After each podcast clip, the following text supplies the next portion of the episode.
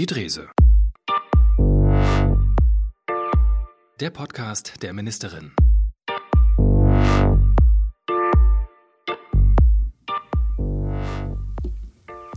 Da sind wir wieder. Die Drese. Sie ist zurück. Hallo. Am, am Mikrofon. Hallo. Ja, willkommen äh, zum, ähm, ja, zur neuen Ausgabe des Podcasts aus dem Ministerium für Soziales, Gesundheit und äh, auch Sport. Das Ganze wie immer mit äh, Stefanie Drese. Und mit Jan Farklas. 15. Folge. Das stimmt. Heute buntes Programm. Äh, wir wollen einmal zurückblicken auf das wunderschöne Jugendturnier des Neumühler SV.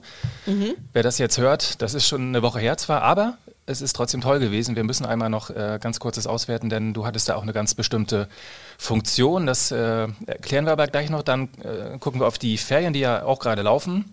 Und zwar äh, Stichwort Ferienerholung und was ähm, es an Fördermitteln äh, so gibt und Fördermöglichkeiten aus äh, unserem Haus. Das Thema Gesundheit wird auch nicht ausgespart, gleich zweimal heute vertreten und zum Schluss Premiere für ein Quiz, ein neues Quiz nämlich. Oh mein Gott, ich ja. habe jetzt schon vor Aufregung feuchte Hände. Zum Schluss der gemütliche Teil. Erstmal kommen die wesentlichen Themen und da steigen wir ein mit dem äh, Fußball-Hallenmasters ähm, in Schwerin, das Nachwuchsfußballturnier der D-Junioren. Gab es ja in dem Format zum ersten Mal in der Halle. Budenzauber, das war toll. Ist Wahnsinn, ja. Also ähm, was der Neumühler SV da auf die Beine gestellt hat, ja. mit ganz, ganz viel ehrenamtlicher Zeit, äh, mit, mit ganz viel Engagement. Also das ist wirklich beeindruckend. Und wer dieses Mal noch nicht dabei war, der muss unbedingt das nächste Mal in die Halle kommen zum Zugucken. Ja, denn mit dabei waren ja eigentlich alles Nachwuchsteams von Profivereinen. Mhm. Außer Neumühle waren ja auch Werder vertreten, St. Pauli, Hansa, HSV, Leipzig und so weiter. Das war, das war auch auf sehr hohem Niveau. Beeindruckend, ja, ja. Also was die schon drauf haben, hören wir auch gleich nochmal, denn ähm, du hast äh, das Turnier hier nicht nur eröffnet, sondern du hattest einen Einsatz als Co-Kommentatorin für die, für die SVZ ähm, fürs Eröffnungsspiel. Wollen wir, da wollen wir mal reinhören? Ich hatte ja zufällig mein Mikro dabei und ja, stand daneben na klar, auch na klar. Zufall. Also das war für mich ja auch Premiere. Ja. So ein Turnier eröffnen und ein Anstoß, das durfte ich schon ein paar Mal machen. Da habe ich mich allerdings auch diesmal sehr, sehr drüber gefreut. Aber tatsächlich Co-Moderatorin für so ein Spiel zu sein, war schon nochmal was Besonderes. Ja, aber es läuft auch sehr, sehr fair, das muss ich auch sagen. Mich freut, dass das Publikum auch bei allen mit dabei ist und anfeuert. Also in der Hinsicht, was so Fair Play angeht, können sich die Großen von den Kleinen manchmal noch was abschneiden. So ist es. Ja, also es war wirklich beeindruckend. D-Jugend hast du ja eben schon gesagt oder D-Junioren, wie die sich äh, den Ball da so ganz sicher zugespielt haben. Also wahnsinnig tolle Talente, die wir da im Fußball zu sehen gekriegt haben. Und macht Appetit auf die Fußball-Europameisterschaft. Auf jeden aber, Fall. Ne? Wir haben aber vorher noch was viel Interessanteres eigentlich. Und ja, also EM in, in Deutschland ist ja alles schön und ja, gut. Ja, das kann man sich angucken bei den Erwachsenen. Vielleicht. Aber wir machen in Mecklenburg-Vorpommern tatsächlich mit dem Landesfußballverband vorher nochmal eine Kids-EM. Ja. Das heißt also, ähm, die Kinder spielen hier nochmal ihren Europameister aus. Das unterstützen wir finanziell und auch ja in der, in der Organisation. Ähm, und da bin ich schon total drauf gespannt. Also äh, wirklich das, was vorhin schon äh, auch bei dieser Moderation angeklungen ist, da ist wirklich ganz viel toller Sport zu sehen, aber auch wie fair die, die Kinder und Jugendlichen beim Fußball miteinander umgehen, das kann man sich nur für die Großen wünschen. Ja, so, wir gucken mal auf äh, die Winterferien, die ja gerade laufen, leider ohne Schnee mal wieder, aber egal, Hauptsache Zeit ja, für die Familie und genau. Ja. Also ich wünsche allen Schülerinnen und Schülern wunderschöne Winterferien, egal ob man jetzt verreist oder hier ist. Na klar haben wir keinen Schnee, aber das ist ja jetzt nicht unbedingt Bedingung dafür, tolle Ferien zu haben. Sagt die Familienministerin. Ja. Ne? Und äh, wir oder die Landesregierung äh, hilft ja auch dabei, dass äh, Familien und Alleinerziehende mit geringem Einkommen auch genau das erleben können, so einen gemeinsamen Familienurlaub. Wir fördern das Ganze, äh, Stichwort Familienerholung nennt sich das ja bei mhm. den jeweiligen Trägern der, ähm, der freien Jugendhilfe müssen gewisse Voraussetzungen erfüllen. Und äh, erfreulicherweise wird diese Förderung nochmal erhöht in diesem und äh, im nächsten Jahr, oder?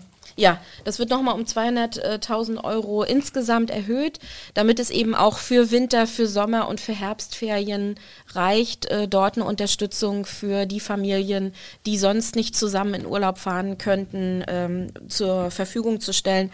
Freue ich mich sehr drüber. Und wenn Sie noch nicht wissen, wo Sie im Sommer oder im Herbst mit den Kindern Urlaub machen sollen, dann gucken Sie einfach mal bei Familienferienstätten, welche Angebote es da in Mecklenburg-Vorpommern gibt. Das ist ganz mhm. toll. Und wie gesagt, es gibt die Möglichkeit, das auch nochmal zu unterstützen, zu fördern, sowohl für Betreuer als auch für die Kinder und Jugendlichen selbst. Genau, und wie und wo das funktioniert, ganz genau, das finden Sie bei den Familienferienstätten, du hast es schon gesagt, äh, den Jugendherbergen, den Landesverbänden AWO, DRK, Caritas und so weiter.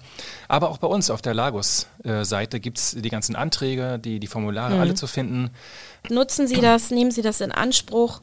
Jedes Kind, jeder Jugendliche sollte seine Eltern, sein familiäres Umfeld auch mal außerhalb des Alltags erleben. Wir wissen das selber von uns, dass man ganz entspannter ist, wenn man im mhm. Urlaub unterwegs ist, weniger sich Gedanken macht um die Dinge, die zu Hause sind. Und das sollen eben auch Familien erleben können, die sonst Schwierigkeiten hätten, alleine einen solchen Urlaub zu finanzieren. Genau, und die Links dazu dann, wie gesagt, in den Show Notes.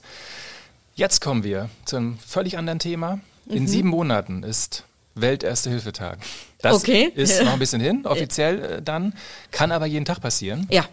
Steffi, wenn ich jetzt hier während dieser Aufzeichnung mal eben vom Hocker fall, Mhm. Wüsstest du, was zu tun ist? Also ich habe äh, 94 Fahrerlaubnis gemacht und habe dann irgendwann mal, nee, ich habe dann irgendwann mal gemerkt, oh Gott, der ist so lange her, der erste Hilfekurs, dass ich tatsächlich so vor anderthalb Jahren den nochmal wiederholt habe und kann das nur sagen. Also man vergisst auch die Sachen, ja. die dann da passieren. Ich würde mir einbilden, ich wäre schon mit dir mutig genug zu Highway to Hell eine Wiederbelebungsmaßnahme äh, anzufangen. Aber also bei allem, bei allem Lustigen, so wie, wie wir uns jetzt hier austauschen, ist das natürlich so. Ja, dieser eine Tag im Jahr macht nochmal besonders darauf aufmerksam, aber das kann jeden Tag irgendwo passieren. Und mhm. ich habe mir einen Spruch aus meinem Kurs gemerkt, der hieß dann nämlich, keine Angst davor haben, zu viel falsch zu machen. Gar nichts machen ist auf jeden Fall falsch. Genau. Und von daher, also mach dir mal keine Sorgen. Ich würde mich schon bemühen, dich wieder anzuschmeißen. Kann ich mir auch was anderes wünschen? Highway to Hell ist nicht so. Wobei, da geht es ja um die Frequenz. Ne? Genau, ne? da geht es um die Frequenz, Der genau. Herz für die Herz-Lungen-Wiederbelebung. Ja, ich glaube, ja. Stay Alive geht auch noch, ne? Ja, aber auch der Radetzky-Marsch ist auch äh, ähnliche Taktfrequenz. Ja, ja. Das kann man sich gut merken. Gut, dann nö, dann mich beruhigt. Ja. ja. Was soll jetzt hier groß noch sein? Was soll jetzt noch passieren, genau. Also nochmal auf den Erste-Hilfe-Tag zurückzukommen, da hat, haben, das haben wir registriert, einen Anstieg bei den Rettungseinsätzen mhm. in MV. 188.000 Einsätze in MV und deutlich mehr als noch davor. Also da gibt es wirklich ähm, Anstieg und du hast äh, in dem Zusammenhang äh, gemahnt zu besserer Abwägung ja. bei Notrufen. Ja, also wir bekommen immer wieder die Rückmeldung auch aus den Leitstellen, dass ähm, nicht unterschieden wird, ob es wirklich ein Notfall ist oder ähm, dass also relativ häufig auch angerufen wird, obwohl es eigentlich eine Sache auch für, ich sag mal, den Bereitschaftsdienst der KV gewesen wäre. Deswegen haben wir im Land schon in einigen Landkreisen die Nummer, äh, die Notrufnummer und die 11617 zusammen in einer Leitstelle kombiniert. Ich glaube, das ist total wichtig. Denn jeder kennt das von sich selbst auch. Also wenn man merkt, man, man hat eine Erkrankung, dann ist man sich selbst auch manchmal unsicher. Ist das jetzt schon etwas für den Notarzt? Mhm. Oder ist das was, ne, dass einfach mal ein Arzt drauf guckt? Oder komme ich übers Wochenende sogar noch und muss Montag erst äh, ja. zum Haut, äh, Hausarzt? Deswegen glaube ich, diese gemeinsame Leitstelle ist schon eine, eine gute Idee. Mhm. Warum erzählen wir das eigentlich? Du hast vor kurzem im Südstadtklinikum in Rostock hast du das neue integrierte Notfallzentrum INZ kurz ja. eröffnet. Die zentrale Notaufnahme wurde groß, äh, großzügig erweitert aufgrund der steigenden Patientenzahlen mhm. in der Region äh, Rostock. Der ganz große Vorteil ist jetzt ja, dass ja künftig besser zwischen leichteren und schwereren Notfällen unterschieden werden kann. Fachliche Zusammenarbeit würde jetzt viel besser funktionieren zwischen unter den Kliniken. Mhm. Und aber vor allem, Steffi, die Patientinnen und Patienten profitieren davon. Ja, die Patientinnen und Patienten haben einen Tresen, ja, also so, so würden wir es mal nennen. Man kommt mit einer Erkrankung zu einem Ansprechpartner, einer Ansprechpartnerin, die besonders geschult sind und dort schon bei der Aufnahme entscheiden können, muss ich in die Notaufnahme oder ist das eben etwas für die Kassenärztliche Vereinigung, die ihren Bereitschaftsdienst dort Tür an Tür in der Südstadt mit äh, der Notaufnahme macht. Das bringt für alle Vorteile. Für die Patienten natürlich, dass sie schnell dort sind, wo ihnen am besten geholfen werden kann, aber auch für die Ärztinnen und Ärzte, für die Pflege, weil sich in der Notaufnahme dann tatsächlich zügig um die Fälle gekümmert werden kann, die auch wirklich in der Notaufnahme richtig sind und alle anderen aber auch beruhigt sind, weil sie eine ärztliche Betreuung für ihre Krankheit, für ihr Leiden haben und sich sicher sein können, sie sind dort in guten Händen. Das wird vernünftig eingeschätzt und ich glaube, dass das auch das ähm, ja, die, die Notaufnahme der Zukunft ist. Interessanterweise hat ja auch der Bundesgesundheitsminister Karl Lauterbach zwei Tage bevor wir dieses integrierte Notfallzentrum mhm. an der Südstadt eröffnet haben, einen neuen Gesetzentwurf vorgelegt, dass das zukünftig tatsächlich die Art der Notaufnahme in Deutschland sein soll, auf die wir hinarbeiten. Und ich glaube, dass das auch richtig ist. Wir selber kennen das alle, dass häufig in, gerade am Wochenende die Notaufnahmen gerappelt voll sind. Und wenn dann die Patienten, ich sag mal, nach äh, Eintreffen dort äh, abgearbeitet werden, dann läuft man Gefahr, dass diejenigen, die wirklich in Not sind, zu lange warten müssen. Deswegen mhm. glaube ich, dieser Weg ist richtig. Und wir sind zwei Tage, nachdem in Berlin vorgestellt wurde, wie das Ganze dann aussehen soll, glaube ich, eine der ersten deutschlandweit, die das schon umgesetzt haben. Wohin soll das führen? Also das Notfallwesen soll reformiert werden? Also mhm. heißt es mehr INZ für, für MV dann künftig? Oder, oder? Genau, ja. also die Idee dahinter ist tatsächlich, dass man in der Notaufnahme immer so eine Möglichkeit hat, äh, ich sag mal die Triage, so heißt es ja offiziell, mhm. aber an diesem Tresen für die Patienten zu entscheiden, sind sie jetzt in der Notaufnahme im Krankenhaus richtig oder sind sie bei ihrem Hausarzt richtig in einer ja. äh, ambulanten ärztlichen Betreuung. Mhm. Ich glaube, was ich gelesen habe, unsere Krankenhausgesellschaft, die hat auch schon Befürchtungen, dass dann alles noch komplizierter wird und weil man ja nicht genau weiß, wie viele INZ-MV bekommt. Also äh, teilst du diese ähm, Befürchtung? Nein, also ich, ich sehe das sehr positiv. Äh, wir gucken uns jetzt ganz genau an, wie das in der Südstadt anläuft. Ja. Ähm, ob man es komplizierter macht oder nicht, liegt ja auch ein bisschen daran, wie die Teams dort zusammenarbeiten. Sicherlich wird es dort einige Sachen geben, bei denen man im, im Ablauf dann merkt, das bewahrheitet sich nicht oder das muss man wieder verwerfen. Trotzdem ist der Vorteil für die Patienten so überwiegend, dass ich die Kritik nicht teilen kann. Okay. Stichwort Patienten und Rettungsdienst. Da bleiben wir ganz kurz, damit das alles noch viel schneller laufen kann, die, die ähm, Betroffenen schneller behandelt werden können. Mhm. Wird ja bei uns in MV ein neues Kommunikationssystem genutzt, das heißt IVENA. Mhm. Ich will immer sagen IVEA, warum eigentlich? Also Leitstelle, Rettungsdienst und Klinik können zeitgleich Informationen zu den Patienten austauschen. Das heißt, die Leute können schneller oder in Echtzeit und digital angekündigt und zugewiesen werden. Das ist der große Vorteil. Ja. Ähm, macht alles einfacher und, äh, und übersichtlicher ähm, als Pilotprojekt gestartet in Vorpommern jetzt, aber inzwischen auf alle Landkreise ausgeweitet. Nicht nur das, auch länderübergreifend, das ist neu, ne? Länderübergreifend? Ja, das ist äh, länderübergreifend machen wir das auch mit Brandenburg. Also die Idee dahinter ist zum einen, den Patienten, die Patientin in genau das Krankenhaus, in die Notaufnahme zu bringen, in der sie mit ihrem jeweiligen, äh, mit ihrer jeweiligen Erkrankung am äh, richtigsten ist. Und das machen wir eben auch länderübergreifend mit Brandenburg gemeinsam. Also die Information, wo sind Betten, welche Möglichkeit gibt es dort äh, zur Behandlung, wo ist der Patient am, am nächsten gut aufgehoben? Und dann eben auch, wenn der Patient schon im äh, Rettungswagen liegt, dass die, die Klinik sich vorbereiten kann. Da kommt jetzt gerade Jan Farklas der von Frau Drese beim Erste-Hilfe-Kurs wieder wiederbelebt wurde und jetzt dringend richtige ärztliche Betreuung braucht. Oder hat sich einen schweren Leberhaken eingefangen. Ja. Was uns zum nächsten Thema bringt. Okay. Thema Transplantation. Ja. Kurz, also Stichwort Leber, wer sie noch nicht kennt. Größtes, äh, wichtigstes Entgiftungs- und Stoffwechselorgan mhm. unseres Körpers, alles, was wir so zu uns nehmen, auch jetzt in diesem Moment so nebenbei, was keiner sieht, Nahrung, Medikamente, Giftstoffe wie Alkohol. Äh, muss alles abgebaut werden, äh, geht ohne nicht, wird dann kritisch, wenn es nicht mehr funktioniert. Im schlimmsten Fall brauchen wir eine neue Leber und da kommt's also zum nächsten, da kommen wir zum nächsten Thema. Wir haben das einzige Lebertransplantationszentrum in MV, das ist in Rostock. Mhm, an der Universitätsmedizin Rostock. Genau, ist, das mein, genau, genau das meinte ich. Ja. Aber nach Auffassung der Krankenkassen soll sich das ändern. Ja, also es gibt ja diese besagten Mindestmengen. Mhm. Das heißt, äh, der gemeinsame Bundesausschuss legt Qualitätsmerkmale fest und hat eine Zahl für Lebertransplantationen festgelegt, die wir in Rostock nicht erreichen.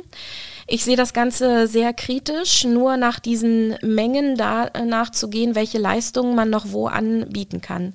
Zum einen muss natürlich ein Bundesland wie Mecklenburg-Vorpommern ein vollwertiges Transplantationszentrum haben. Das haben wir bisher in Rostock und dazu gehört eben auch die Lebertransplantation.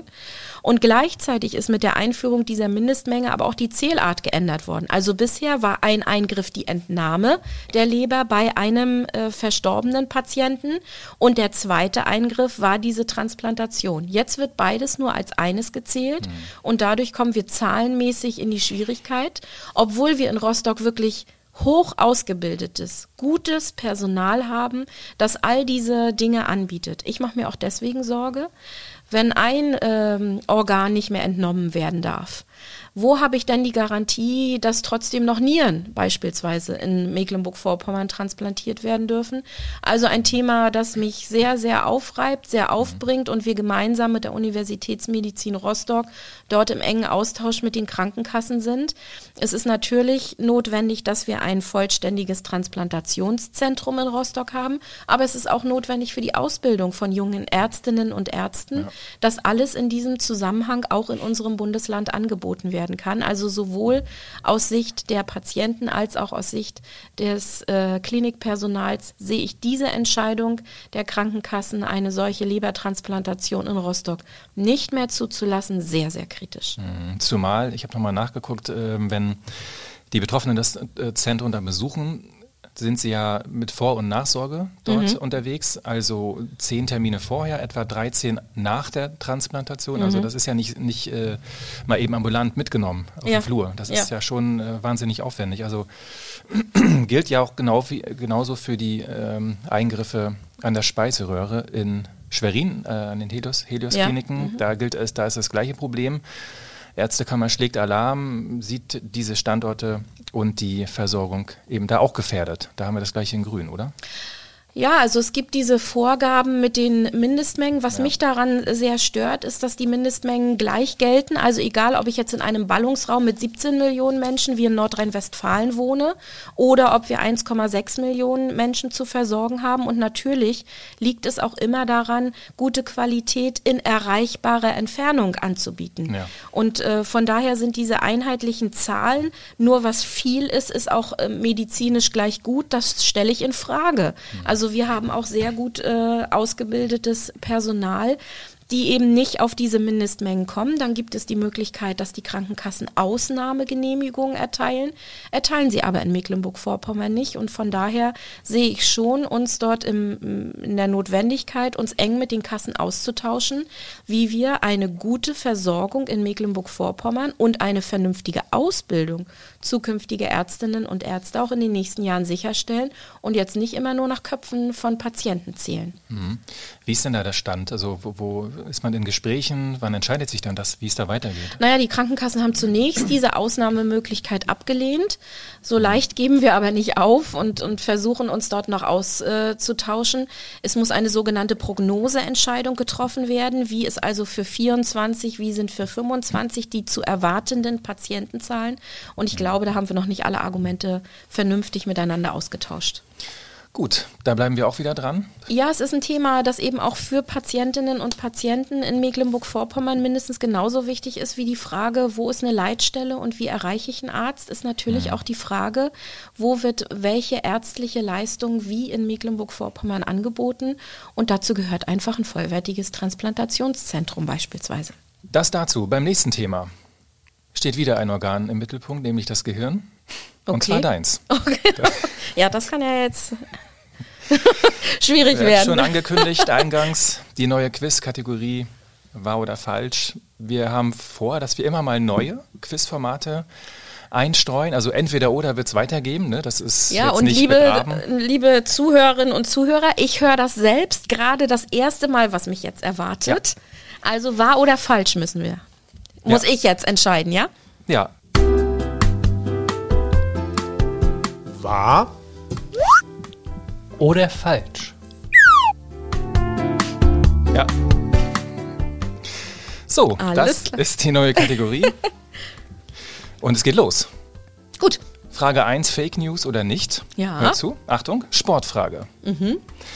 In den 90er Jahren galt die Sportart Kegeln als eine der gefährlichsten in Deutschland. Es gab dabei genauso viele Todesfälle wie beim Sporttauchen. Wahr oder falsch? Also ich hoffe mal, dass das falsch ist. Aber Was soll einem beim Kegeln schon großartig passieren, außer dass einem was auf den Fuß fällt oder die Kegel eben alles stehen bleiben? Ich würde sagen falsch. Nee. Was? Ja. Kegeln ist genauso Achtung. gefährlich wie Ja, Tauchen? Es gab tatsächlich äh, viele ältere Männer, Stichwort Herzversagen. Weil meistens übergewichtig, meistens alt, meistens diese Bewegung, einmal plötzlich und zack und tschüss. Ja. aber was dafür spricht, dass man öfter kegeln gehen sollte Ja. und nicht erst im hohen Alter damit beginnt. Richtig. Ist jetzt nicht mehr so statistisch, weil einfach nicht mehr viele Leute kegeln. Stichwort Demografie und das Kegeln ist halt nicht mehr, vielleicht nochmal ein Retro-Boom, man weiß es nicht, aber im Moment ist halt. Ja, obwohl, also ich finde ich find ja, gehst du lieber kegeln oder gehst du lieber bowlen? Das ist eine gute Frage. Also Ich finde Kegeln ja anspruchsvoller. ist es auch. Also ja, beim Bowlen Bowlen ist- diese breite Bahn, gut, die trifft man immer noch irgendwie, aber beim Kegeln, Ne? Kegeln ist, Das ist hat- schon- wenn man es nicht kann, doch ein Frustfaktor. Und viel gefährlicher, wie wir jetzt ja, wie wir jetzt gehört haben, genau. Also Hände weg von den Kugeln. Wenn ja, sie oder früh genug ran an die Kugeln. Ja, also das, ja, also leider falsch Oh, beantwortet. schade. Ja. Nächste. Ja? Indien Mhm. will seine Grenze zu Bangladesch von Bienen schützen lassen. Die indischen Streitkräfte wollen in einem Pilotprojekt an der Grenze sogenannte Bienenkrieger einsetzen. Hm, wahr oder falsch?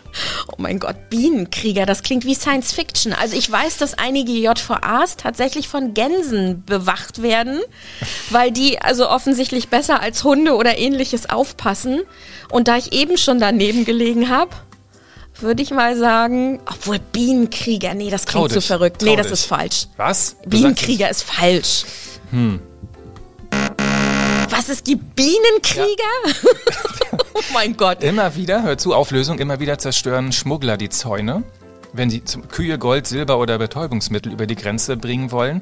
Nun sind da Bienenkästen installiert worden an, die, an den Zäunen, also drangehängt, in der Hoffnung, dass die Bienenschwärme die Eindringlinge verjagen. Das ist wirklich so. Kein Witz, kein Wahnsinn. Fake. Leider Wahnsinn. wahr. Ja, okay. Ein, ein Versuch hast du noch. Wir haben drei Fragen. Genau, das habe ich noch nicht gesagt. Das, jetzt kommt Nummer Okay, drei. und ich habe schon zwei falsch. Oh, bedenklich. Pass auf. Ja. Wahr oder falsch? Mhm. Weltweit leben 58 Prozent der Menschen nicht in einer Demokratie. Was glaubst du? Also 58 Prozent klingt schon viel. Ich glaube, es leben sogar noch mehr Menschen nicht in einer Demokratie. Umso wichtiger, die zu schützen, die wir hier haben. Und weißt du was? Das stimmt. Richtig. Ja, das Sehr stimmt. schön. Absolut richtig. Ja, obwohl es eigentlich kein Thema zum Freuen ist. Ja, das ist Ja. aber, dass es mehr als drei- 58 sind. Wie viele sind es Es sind tatsächlich? sogar 72. Wahnsinn. Wahnsinn. Ja, das ist so eine Erhebung der, der Uni Göteborg, ganz äh, relativ aktuell. Mhm. Also das ist schon ja, erschütternd. Ja, das muss ich auch sagen. Umso wichtiger, die Demokratie, die wir haben, auch zu verteidigen. Ganz genau. Ja. Es sind aber auch wirklich, also die Fragen sind So, jetzt würden wir uns aber auch um Zuschriften mal ähm, äh, wirklich bitten, wer diese drei Fragen hätte richtig beantworten können. Ja, oder haben Sie vielleicht selbst Fragen? Her damit. Ja, Adresse ist bekannt. Äh, Mailadresse podcast.sm.mv-regierung.de. Dahin auch Kritik, gerne Lob, was auch immer. Schreiben Sie uns. sehr gern. Ja. Mit anderen Worten, diese Folge ist jetzt auch schon wieder Geschichte. ja. Und hat für mich die Lehre, bei allen Informationen auch nochmal ganz genau zu recherchieren, Fake News oder wahr. Richtig. Das, was Sie von uns hier auf jeden Fall hören, außer ich beantworte Fragen falsch, ist definitiv im Ministerium für Soziales, Gesundheit und Sport auf Herz und Nieren geprüft. so sieht's aus. In diesem Sinne, bis zum nächsten Mal. Danke fürs Zuhören. Tschüss. Tschüss. Die Drese. Der Podcast der Ministerin.